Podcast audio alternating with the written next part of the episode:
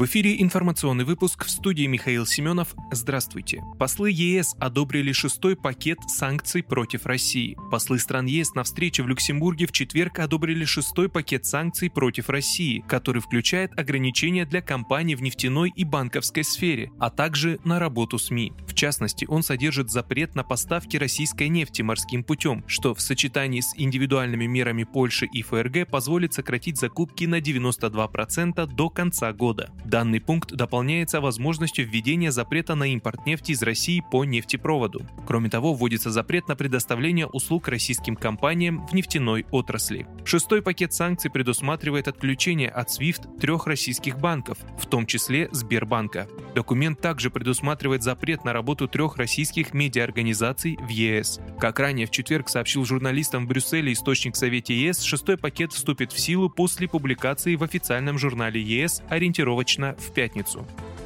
Основатель партии «Яблоко» Григорий Явлинский улетел в Лондон. Как заявил руководитель пресс-службы партии Игорь Яковлев, Явлинский отправился в отпуск. Об этом информирует РИА Новости. Уехал в отпуск, вернется через две недели, сказал Яковлев. Как заявил источник агентства, вечером 1 июня Явлинский улетел в Лондон с пересадкой через Дубай.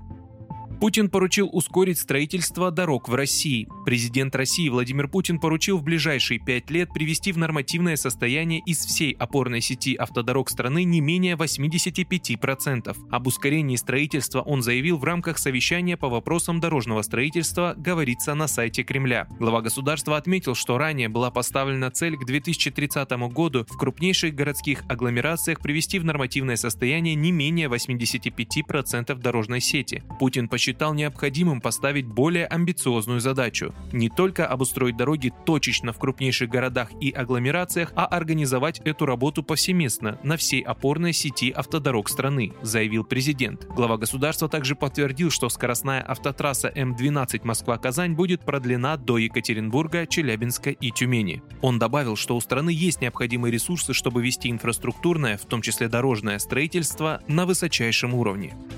Роскомнадзор подтвердил начало блокировки VPN-сервиса Proton. В России проводится блокировка VPN-сервисов, включая Proton VPN. Ранее 2 июня ряд пользователей не смогли подключиться к сервису. О проблемах сообщала и сама компания, предположив, что работа сервиса ограничивается местными властями и интернет-провайдерами. Согласно закону о связи, средства обхода блокировок противоправного контента признаются угрозой. Центр мониторинга и управления сетью связи общего пользования принимает меры по ограничению ограничению работы на территории России VPN-сервисов, нарушающих российское законодательство, сообщили в ведомстве Интерфаксу. Сегодня, 2 июня, на официальном сайте компании появилось сообщение о проблемах с подключением к VPN в России. Представители Proton говорили, что изучают проблему и ищут попытку обойти блокировку.